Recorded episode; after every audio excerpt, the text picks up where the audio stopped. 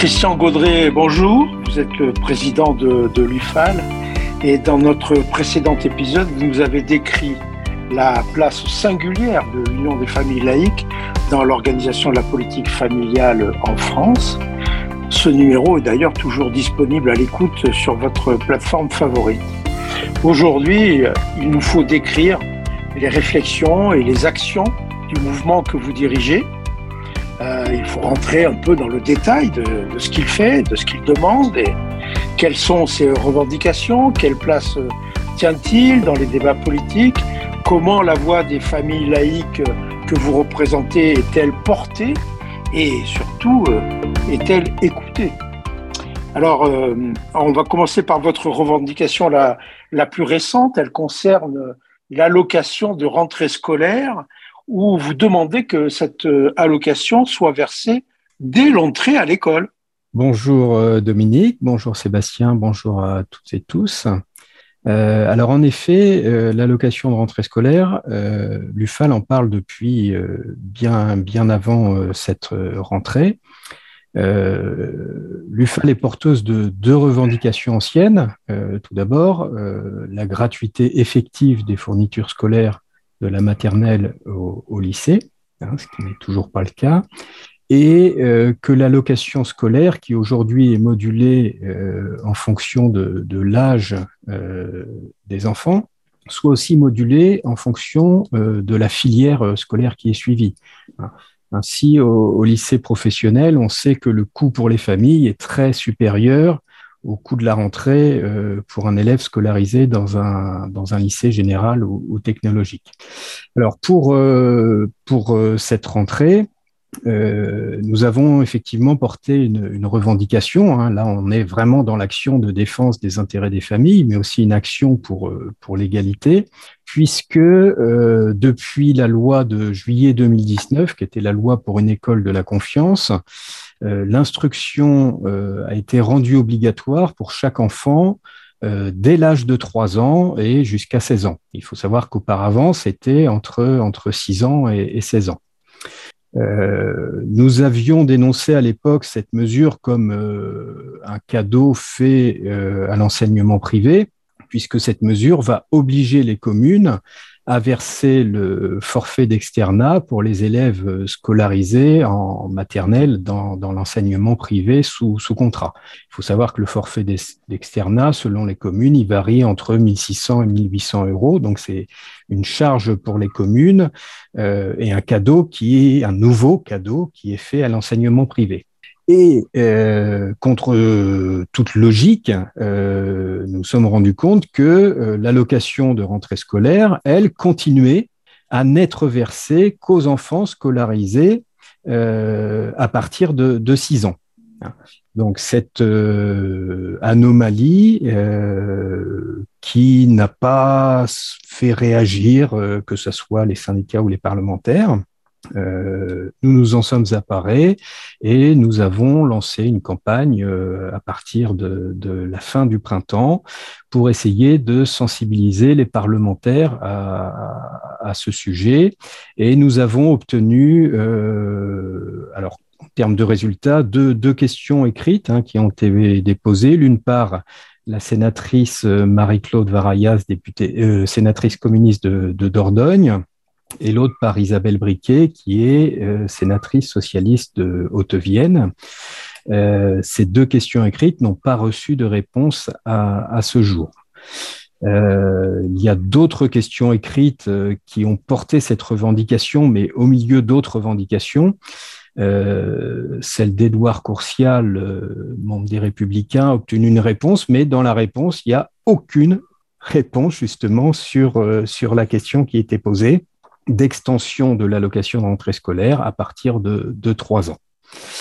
Euh, donc à ce jour, nous n'avons pas de, de, suite favorable, mais nous espérons bien que pour la rentrée prochaine, euh, ce sujet, hein, maintenant qu'il est mis sur la table, euh, prenne un petit peu d'importance et soit pris en compte par, par le ministre.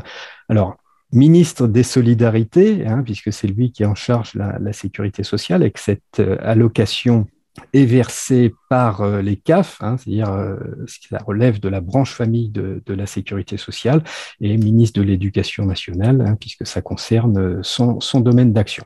D'une façon un peu plus large, la, la question de la rentrée, de l'allocation de rentrée scolaire, chaque année donne lieu à un débat qu'on pourrait qualifier d'assez surréaliste, où un certain nombre de, de, parlementaires viennent nous dire que c'est un moyen pour les familles d'acheter des écrans plats. Euh, quel regard porte l'UFAL sur ce, comment dire, ce côté anecdotique, cette façon anecdotique de traiter des, des intérêts des familles? Alors, c'est pas du tout anecdotique, hein. c'est surtout une façon euh, extrêmement méprisante, comme si les familles allaient utiliser cet euh, argent euh, pour faire des dépenses somptuaires qu'elles ne pourraient pas se faire sinon. C'est clairement du mépris de classe. Hein. Et d'ailleurs, euh, l'UFAL, euh, en 2021, avait décerné euh, la palme du populo-bashing au ministre Jean-Michel Blanquer, hein, qui avait relancé cette vieille rengaine. Hein. Ça fait partie des marronniers qui, sortent, qui sortent tous les ans. Et tous les ans, en été, on a euh, un déchaînement. Alors en général, ça vient, ça vient des républicains d'ailleurs, un, déchaînement euh, tout à fait méprisable euh, qui relance cette vieille rengaine des, écrans plats. alors il va falloir se mettre au goût du jour hein, parce que évidemment les technologies évoluent. ce sont les mêmes achats qui sont faits, mais voilà, c'est quelque chose d'extrêmement méprisant euh, les familles, bien évidemment, euh, font en sorte que euh, leurs enfants suivent une scolarité dans les meilleures conditions et les dépenses de rentrée sont des dépenses effectives pour, pour l'ensemble des familles qui ont des enfants scolarisés. Donc nous referons le point en septembre 2023 pour voir si les choses ont, évolué et si l'UFAL a été entendu sur cette revendication. Voilà, mais une revendication qui semble relativement logique. Bon, euh, euh, l'Assemblée nationale, cette année, a auditionné l'UFAL dans le, dans le cadre de la préparation du projet de, loi sur le financement de la, sécurité sociale. Qu'est-ce que vous avez dit aux parlementaires euh lorsque vous les avez rencontrés et est-ce que vous avez eu le sentiment d'être entendu alors, c'est pas l'Assemblée nationale, c'est le Sénat, hein, puisque l'Assemblée nationale, ça fait plusieurs années qu'elle ne nous auditionne plus sur le, le, projet de loi de financement de la sécurité sociale. Par contre, le Sénat, lui, euh, auditionne tous les ans. Euh, l'ensemble des, des, principaux mouvements familiaux et euh, l'UFAL euh, est donc auditionné. Alors cette année, il n'y a pas eu de rencontre physique, c'était au travers d'un questionnaire euh, et comme tous les ans, euh, nous avons répondu présent et nous avons porté des remarques et des revendications. alors ça concerne uniquement la branche famille de, la sécurité sociale et non pas les, autres branches. Et ce que nous avons euh, porté, c'est premièrement euh, l'insuffisance de la revalorisation des prestations familiales, euh, revalorisation inférieure à euh, l'inflation qui, vous le savez, a, a, très sensiblement augmenté cette année, euh, alors même que depuis euh, plusieurs années, les prestations familiales étaient sous-réévaluées et bien en deçà de, l'inflation. il en résulte une perte de pouvoir d'achat pour les familles hein, de ces prestations familiales. Deuxième revendication qui a été portée, euh, c'est euh, une dénonciation, hein, dénonciation euh, d'un transfert de la branche maladie à la branche famille d'une partie des charges d'indemnité journalière pour les, les congés maternité, à hauteur de 2 milliards d'euros. Donc, euh, nous avons dénoncé le caractère euh, scandaleux et non justifié surtout de, ce transfert. Et une fois de plus, la branche famille, qui est euh, une branche structurellement excédentaire, est siphonnée pour venir au secours d'une autre branche, en l'occurrence la, branche maladie, qui elle est, déficitaire. plus généralement, nous avons essayé de, faire, et nous essayons à chaque fois de faire un, travail d'analyse des, logiques sont en cours euh, au travers des différentes réformes, avec, euh, avec euh, le recul qu'on peut avoir et, notre expertise. Hein. parmi ce qui a été annoncé cette année, c'est une réforme du complément du libre choix de, mode de garde, ce qu'on appelle couramment par l'acronyme CMG. et cette réforme vise, donc la façon dont c'est présenté, euh, à mettre le reste à charge pour les familles au même niveau, quel que soit euh, le mode de garde des enfants qui est, qui est euh, choisi, en sachant que ce choix est malheureusement souvent contraint. contraint pourquoi? Parce que il y a un déficit aujourd'hui d'environ 250 000 places en établissement d'accueil du, du jeune enfant. Cette réforme a été présentée comme un premier pas vers un service public de la petite enfance. Euh, alors, service public de la petite enfance, bien évidemment, euh, pour nous, association républicaine, c'est quelque chose qui, nous parle et, qui nous paraît euh, nécessaire. C'est d'ailleurs une revendication ancienne de, l'UFAL. Sauf que là, utiliser cette, cette réforme comme premier pas vers le service public petite enfance, en fait, il y a, y a, un loup qui est que on cherche à solvabiliser en fait la, demande sans du tout travailler sur l'offre. Or, le problème aujourd'hui que rencontrent les familles, c'est avant tout un problème d'offre hein, et c'est un problème de, de manque de place. Alors, si on fait un, si on prétend faire un service public euh, par la solvabilisation de la demande et que on ne travaille pas sur l'offre, bien évidemment, très rapidement va se poser euh, le problème du, du, manque de, de l'offre hein, en termes de, de solutions de, de, garde pour les pour les familles.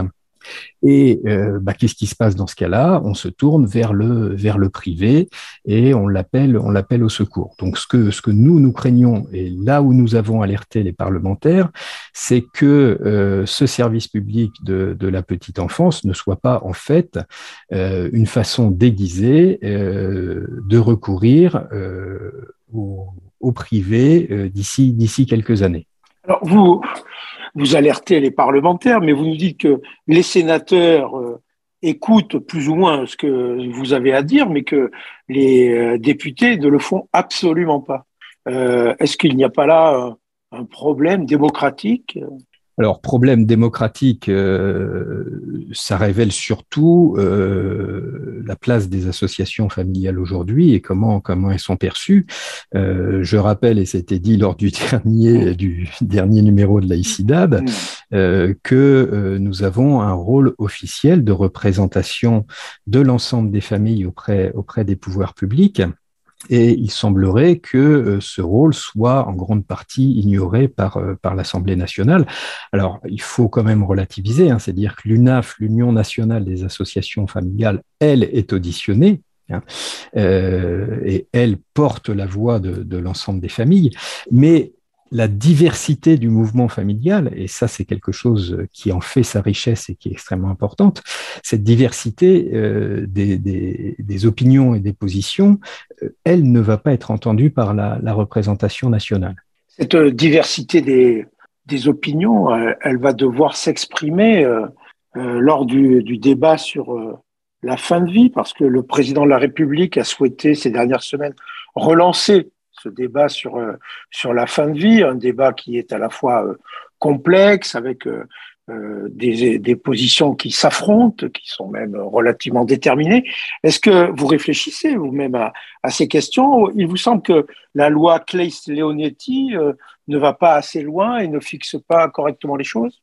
Alors déjà, l'UFAL s'est positionné dès 2007 hein, dans son rapport d'orientation qui a été euh, voté par l'Assemblée générale sur, euh, sur la fin de vie et sur le droit à mourir dans, dans la dignité, hein, c'est-à-dire ce qu'on appelle aujourd'hui hein, dans le débat l'aide active à, à mourir. Euh, donc c'est un dossier sur lequel euh, l'UFAL s'est positionné il y a, il y a maintenant 15 ans et euh, sur lequel l'UFAL a communiqué au fil hein, des différentes lois qui ont été prises depuis cette période, la dernière étant effectivement la loi Claes-Leonetti de 2016. Cette loi, malheureusement, euh, comme euh, nous le craignions et comme nous l'avions dit à l'époque, a montré ses faiblesses et son inadaptation aux réalités de, la fin de vie. Euh, cette loi, surtout, est hypocrite. Hein. Elle est hypocrite car elle rend les directives anticipées opposables mais non contraignantes et ça vient d'ailleurs, actualité tout à fait récente, d'être validé par le, Conseil constitutionnel au travers d'une question prioritaire de constitutionnalité. Euh, deuxièmement, elle crée un, droit au, laisser mourir. Hein, euh, par la sédation dans les tout derniers jours de la vie, euh, mais refuse le droit qui est notre revendication au, au faire mourir par l'euthanasie ou le suicide assisté. Euh, qu'est-ce que c'est le droit au laisser mourir? C'est-à-dire que la personne est, sédatée et on arrête euh, les soins, euh, notamment l'hydratation et la nutrition. Donc, c'est mourir de faim et de soif en étant, en étant endormi. enfin, elle interdit à celles et ceux qui, disposent encore de, leur discernement le droit de décider eux-mêmes hein, des conditions de leur propre fin de vie. Donc cette hypocrisie, nous la dénonçons depuis euh, des années et nous l'avons encore euh, dénoncée lors du, vote de la loi euh, Claes-Leonetti. Le problème aussi de cette loi, c'est que certains patients n'en relèvent pas.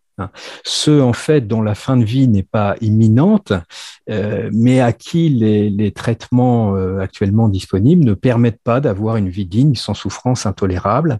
Euh, je pense notamment aux personnes atteintes de, la maladie de Charcot. Euh, pour nous, euh, nous allons nous engager, hein, c'est une décision qui a été prise dans, dans, ce combat et participer euh, aux débats qui vont avoir lieu à tout, cette toute fin d'année et surtout au début de, de l'année 2023 car nous considérons qu'il s'agit bien d'un combat laïque. Alors pourquoi il s'agit d'un combat laïque? Pour plusieurs raisons. Euh, c'est un sujet qui fait partie du, long cheminement de la laïcisation de, notre droit, qui a débuté en, 1792 et qui trouve sa source dans la Déclaration des droits de l'homme et du citoyen de, 1789. Euh, sujet euh, de combat laïque parce que les, cléricaux aujourd'hui sont, sont vent debout contre cette évolution. Euh, pourquoi? Parce que tout simplement, c'est le dernier moment de la vie sur lequel euh, le, dogme exerce encore sa mainmise et euh, où le dogme va l'emporter sur la liberté de conscience. ils ont perdu sur l'IVG, ils se sont radicalisés, réorganisés au moment du débat sur le mariage pour tous, et aujourd'hui, ils se sont grandement engagés dans, dans, ce combat.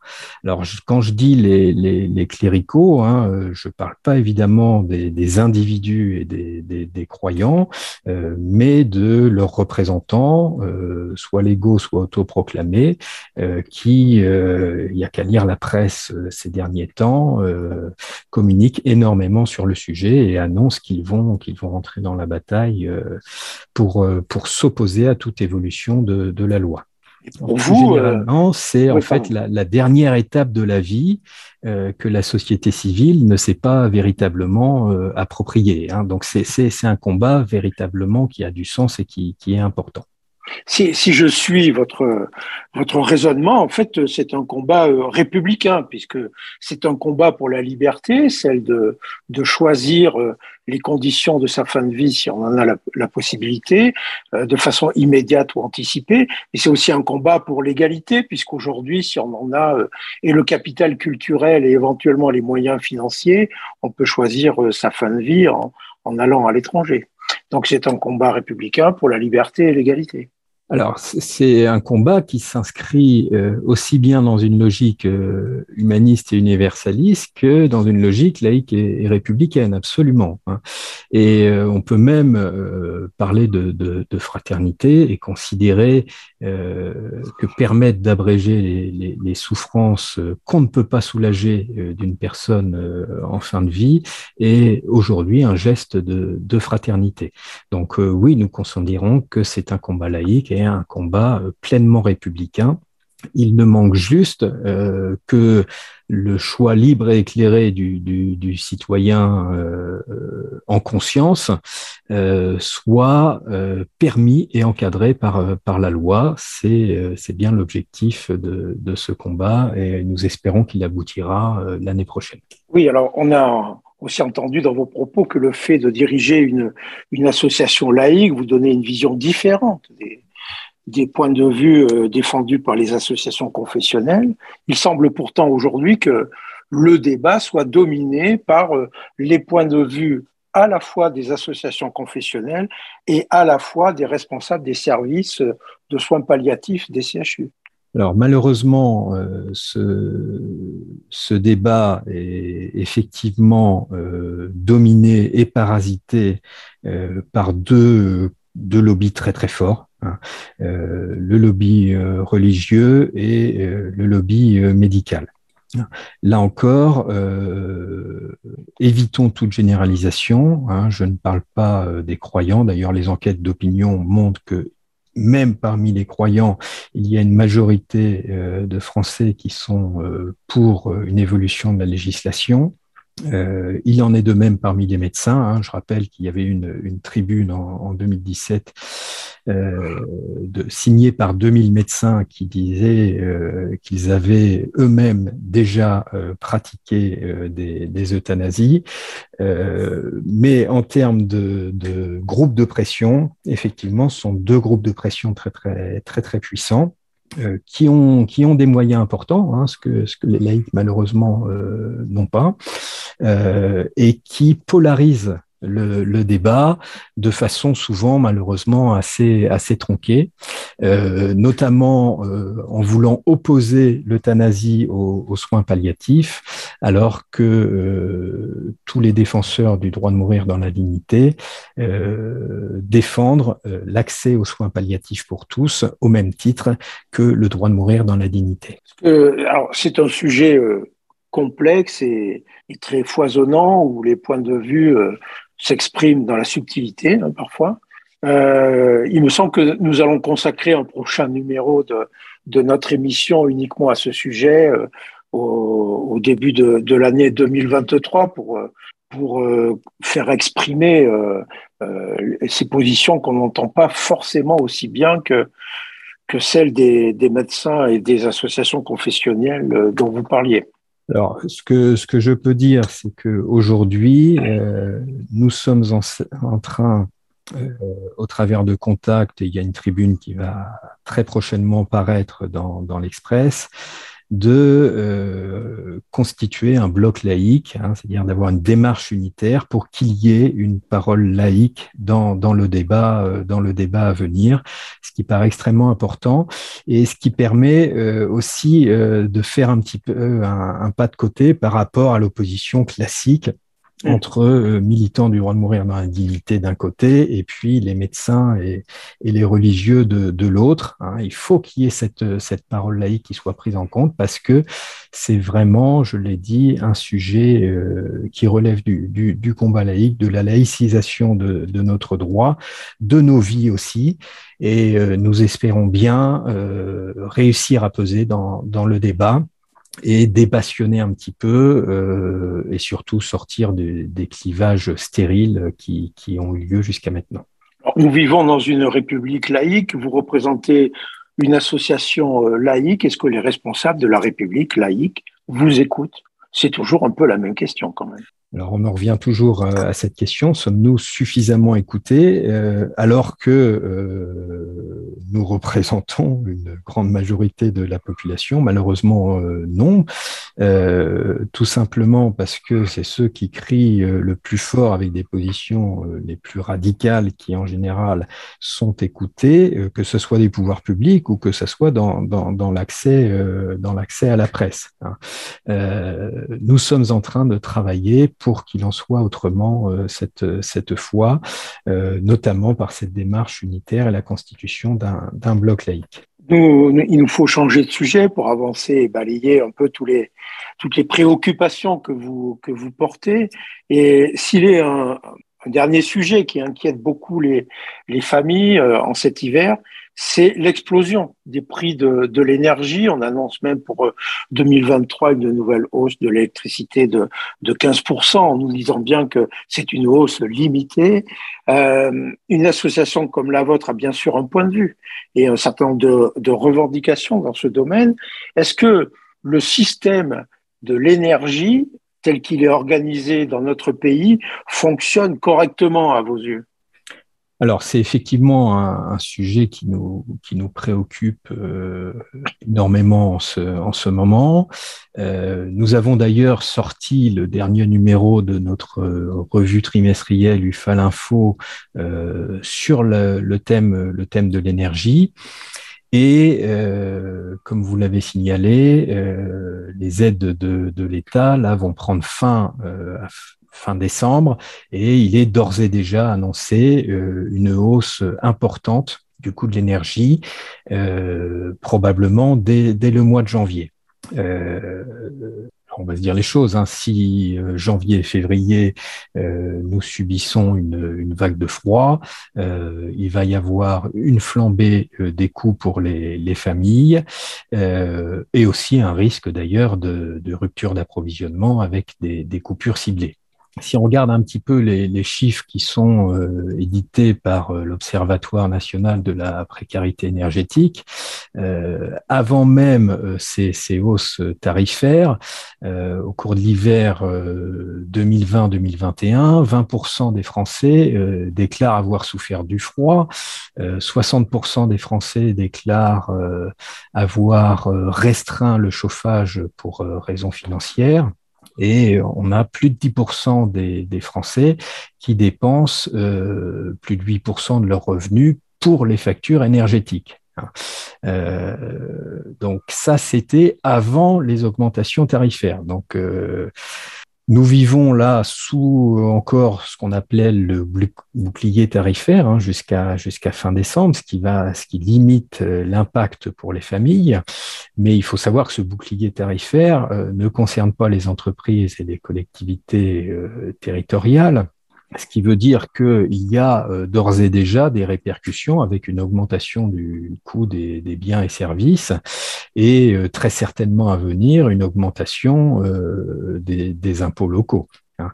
Donc les familles vont être fortement impactées. Alors qu'est-ce que nous aujourd'hui nous, pouvons dénoncer? Déjà c'est d'où vient le, prix de, l'énergie. pour ce qui est du prix de l'électricité, euh, vous savez qu'il euh, est euh, indexé notamment en partie sur le prix, le prix du gaz, qui lui a très fortement augmenté, alors même que le gaz dans le bouquet énergétique français pour la production d'électricité ne représente que moins, moins de 10%. Hein. donc cette indexation n'a pas de sens. Hein. Alors tout cela, en fait, vient d'une politique européenne, hein, avec l'ouverture à la concurrence, avec un marché de détail, un marché de gros, euh, lui-même avec un marché spot euh, pour le court terme, euh, marché à long terme.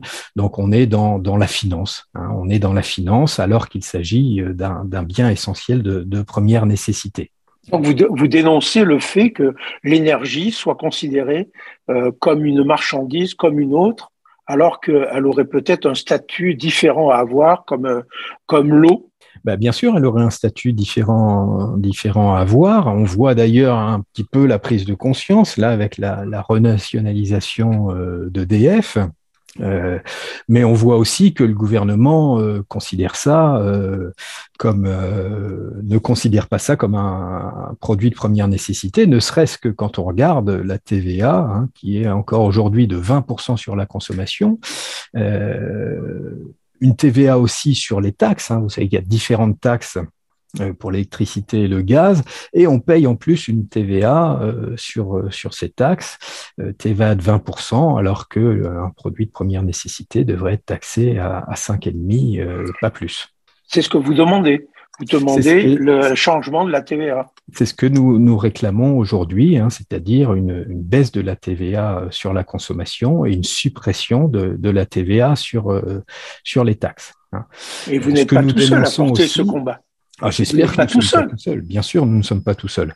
Hein. Euh, mais aujourd'hui, il n'y a pas de, de, de, grand mouvement unifié hein, pour exiger euh, cette, cette évolution sur, euh, sur la TVA et sur, sur les taxes.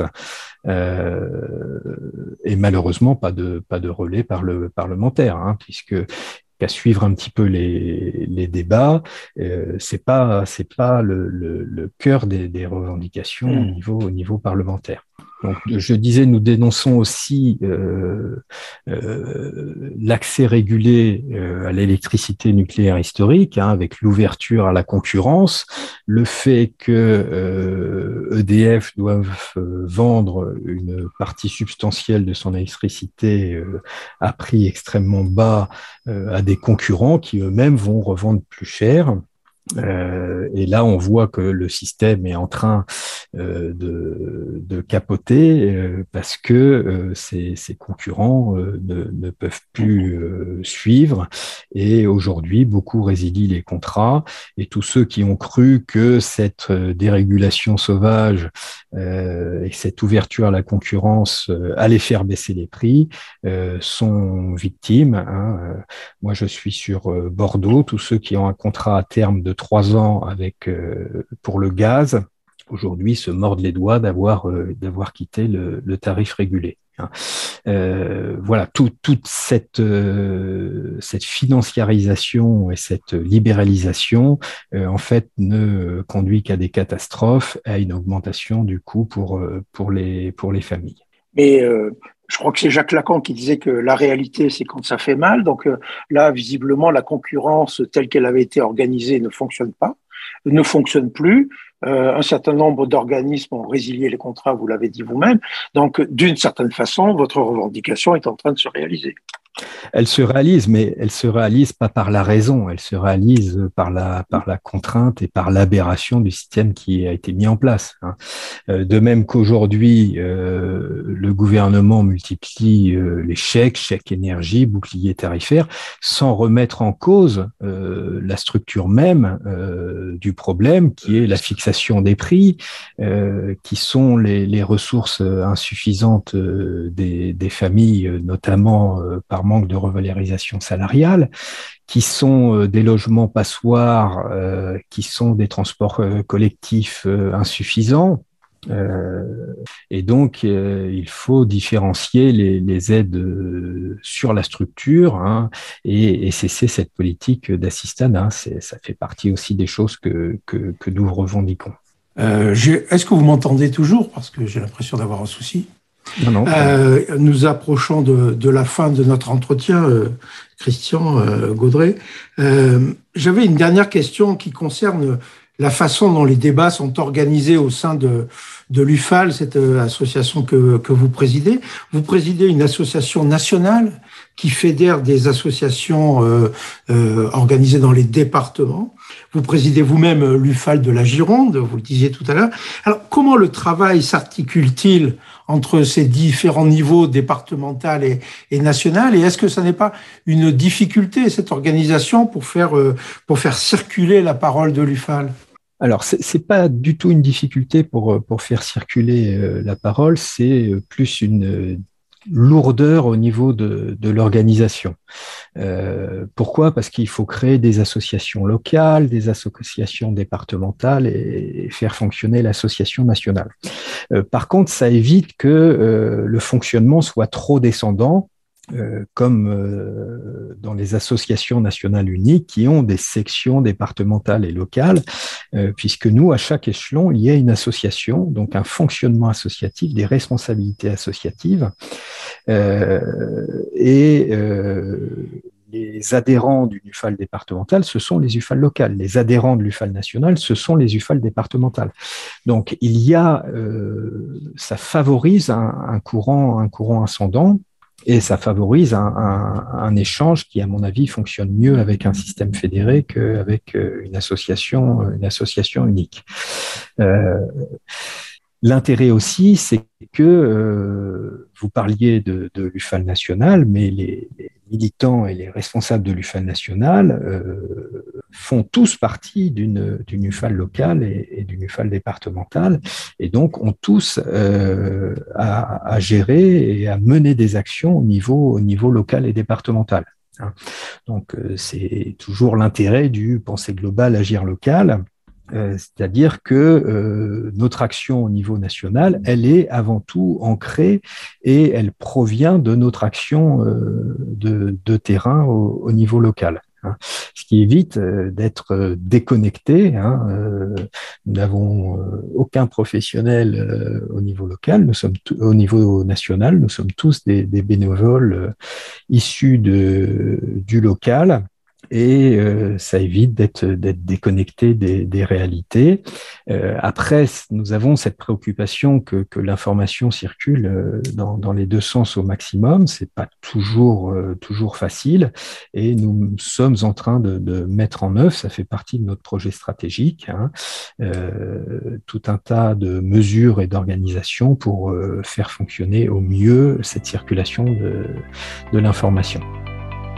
Merci, merci beaucoup de, toutes ces réponses. Merci Christian Gaudré. Je suis sûr que tout cela va nourrir euh, l'action de, de, nos auditeurs. Je voudrais euh, aussi remercier Sébastien Collin, sans qui ce, ce programme n'existerait pas. Merci à euh, vous. Je vous donne, je vous donne rendez-vous le mois prochain pour un prochain numéro. Et vous pouvez en attendant nous retrouver sur le, site internet de l'UFAL, ufal.org, ainsi que sur l'ensemble des plateformes qui diffusent des podcasts. Merci à tous et à bientôt.